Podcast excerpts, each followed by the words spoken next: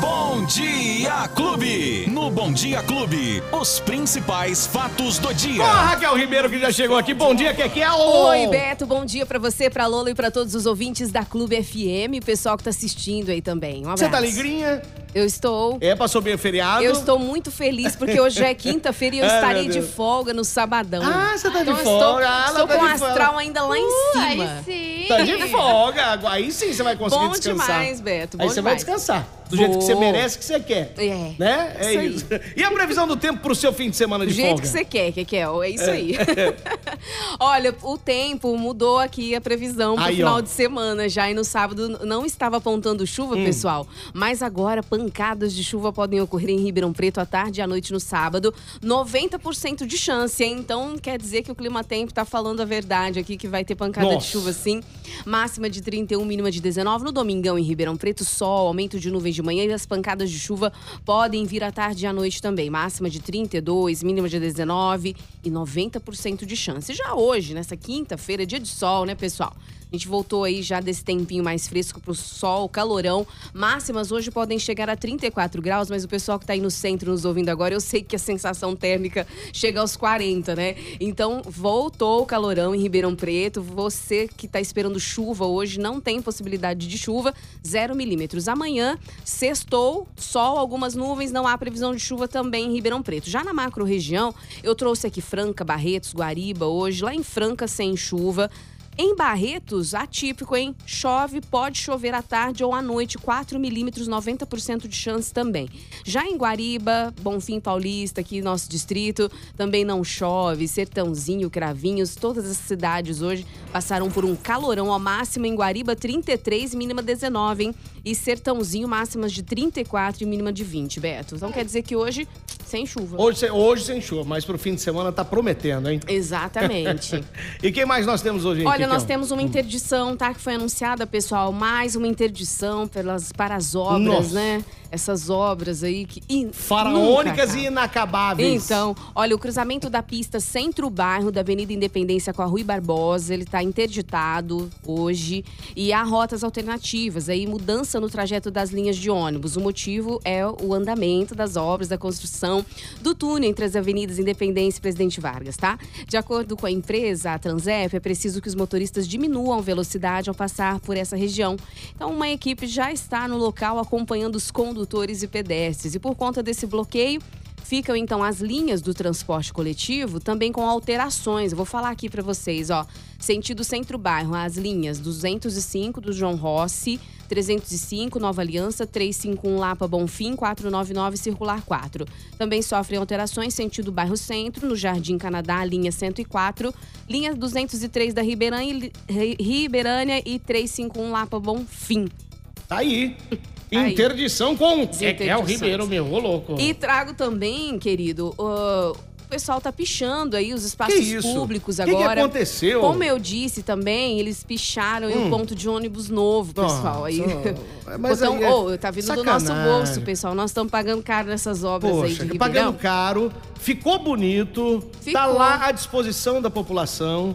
E aí, aí não dá, né? Vandalismo É, eles não dá. picharam, eles picharam, foi na terça-feira de manhã o Parque Maurílio Biagi, Olha tá? aí. Foi alvo dos vândalos, eles encheram os locais aí de pichações, vários pontos foram alvos dos pichadores, entre eles as esculturas, placas, paredes, não ficou nada. Parte da É. escultura danificada é do artista ítalo, brasi- ítalo brasileiro Bassano Vacarini. Né? Rodapés que sustentam as esculturas e uma divisória também foram pichados. E o pessoal, várias ruas que você tá passando Hum. aí, você vê pichado, né? Aquela coisa feia. Não, não pode, pessoal. Vamos manter aí o nosso patrimônio público, que tá tão caro, como eu disse, é, é, para pintar depois. E ao contrário disso, eu vi aqui na internet que a Joyce de Souza, ela é ali de Sertãozinho, Beto, ela abdicou da carreira dela como professora e vive de arte. Então ela fez várias pinturas em Ribeirão Preto, né, sobre a exaltação da mulher. Que legal. Tem alguns locais que vocês passam e veem essas pinturas artísticas, pode ser uma delas. Então, parabéns pra Joyce de Souza que teve essa iniciativa, ao contrário dos vândalos Oh, aí, meu Deus do Beto. céu. Uma coisa é vandalismo, outra coisa é arte. É isso aí. É? E Tem os a grafites- polícia tá investigando o- isso e tem o, o Disque Denúncia, tá? Pro Hum, pessoal ô, que Kekel, vê só, pichando. só salientar aqui Tá. que ah, tem o pichador e tem o grafiteiro. O, Sim, o, o grafite é aquela obra que o cara faz autorizada.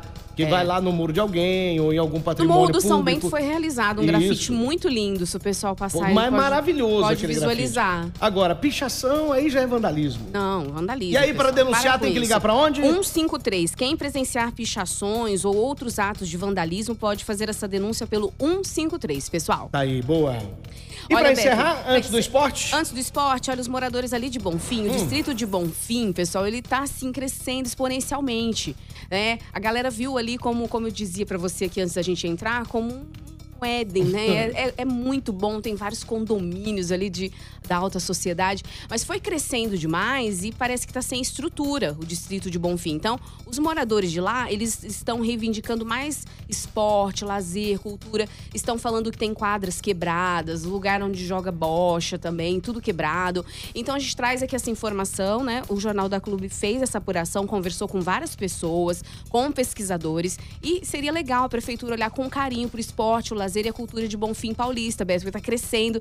É muito bonito o distrito de Bonfim, né? Verdade. E precisa de uma estrutura é, que faça jus a esse crescimento. Verdade. E, é- e é gostoso também, né, Bonfim? Uma delícia. É uma delícia. E já que você falou de esporte, da reivindicação, vamos ao esporte.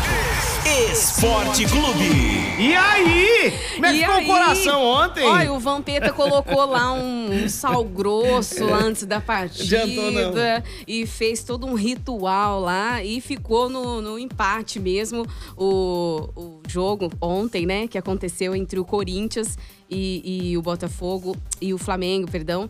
Então foi assim, aquela situação De é, desespero, de né? desespero Pros pros- torcedores dos dois lados. para os corintianos, porque primeiro jogo, né, pessoal, da, da Copa do Brasil. O Coringão tá lá, jogou bastante. E agora aguarda o próximo jogo, né?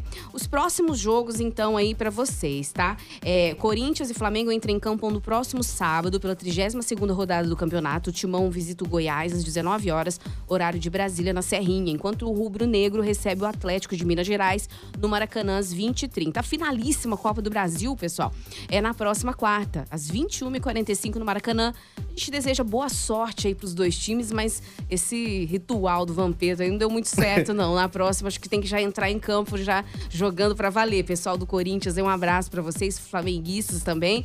E vamos torcer, Tem pessoal. muito flamenguista aqui na nossa torcer. região. Tem, tem E sim. eu achei muito engraçado, eu tava assistindo uma matéria e os corintianos foram lá pro hotel soltar fogos. pra- Foram, Aí, foram. mas o mais engraçado é que eles foram lá soltar fogos é, às três da manhã, às quatro da manhã, às cinco da manhã. E aí, a hora que os jogadores acordaram do Flamengo, aí o repórter perguntou: e aí, o barulho incomodou? Falei assim: que barulho? Serviço mal feito, não conseguiram nem acordar os jogadores. Foram cinco minutos de fogos Então. aí, que foi uma bombinha, então. Ai, não, foi fogo, não foram fogos, É não. verdade, tá aí. Bom, a nossa família tá avisando aqui também, ô Raquel, que lá na rotatória Mincalil tá um caos, viu? Um caos Hum. lá, parece que eles estão asfaltando e diz que tá terrível também, complicadíssimo o trânsito na rotatória a Mincalil. Então ai, fica ai, a ai. dica. Vou Fica a noticiar isso aí. depois também no próximo programa, Boa. para o pessoal ficar bem informado. Obrigada pela informação, galera. Show. E tem a tabelinha rapidamente aqui dos próximos jogos. Então, no sábado, da 32ª rodada, hein? O Goiás e Corinthians, às 19 horas, 20 e 30 América de Minas Gerais e Fortaleza, 20 e 30 Flamengo e Atlético de Minas Gerais. E no domingo eu falo amanhã, tá bom? Tá Pode bom, ser? tá combinado. Quem perdeu o nosso bate-papo nas redes sociais da Clube FM e no nosso canal do Spotify também, né, Kekel? É isso aí, Beto. Um beijo pra você. Beijão, tchau, pessoal. Até, Até amanhã. amanhã. Tchau. Os principais fatos do dia. Você fica sabendo no Bom Dia Clube. Bom Dia.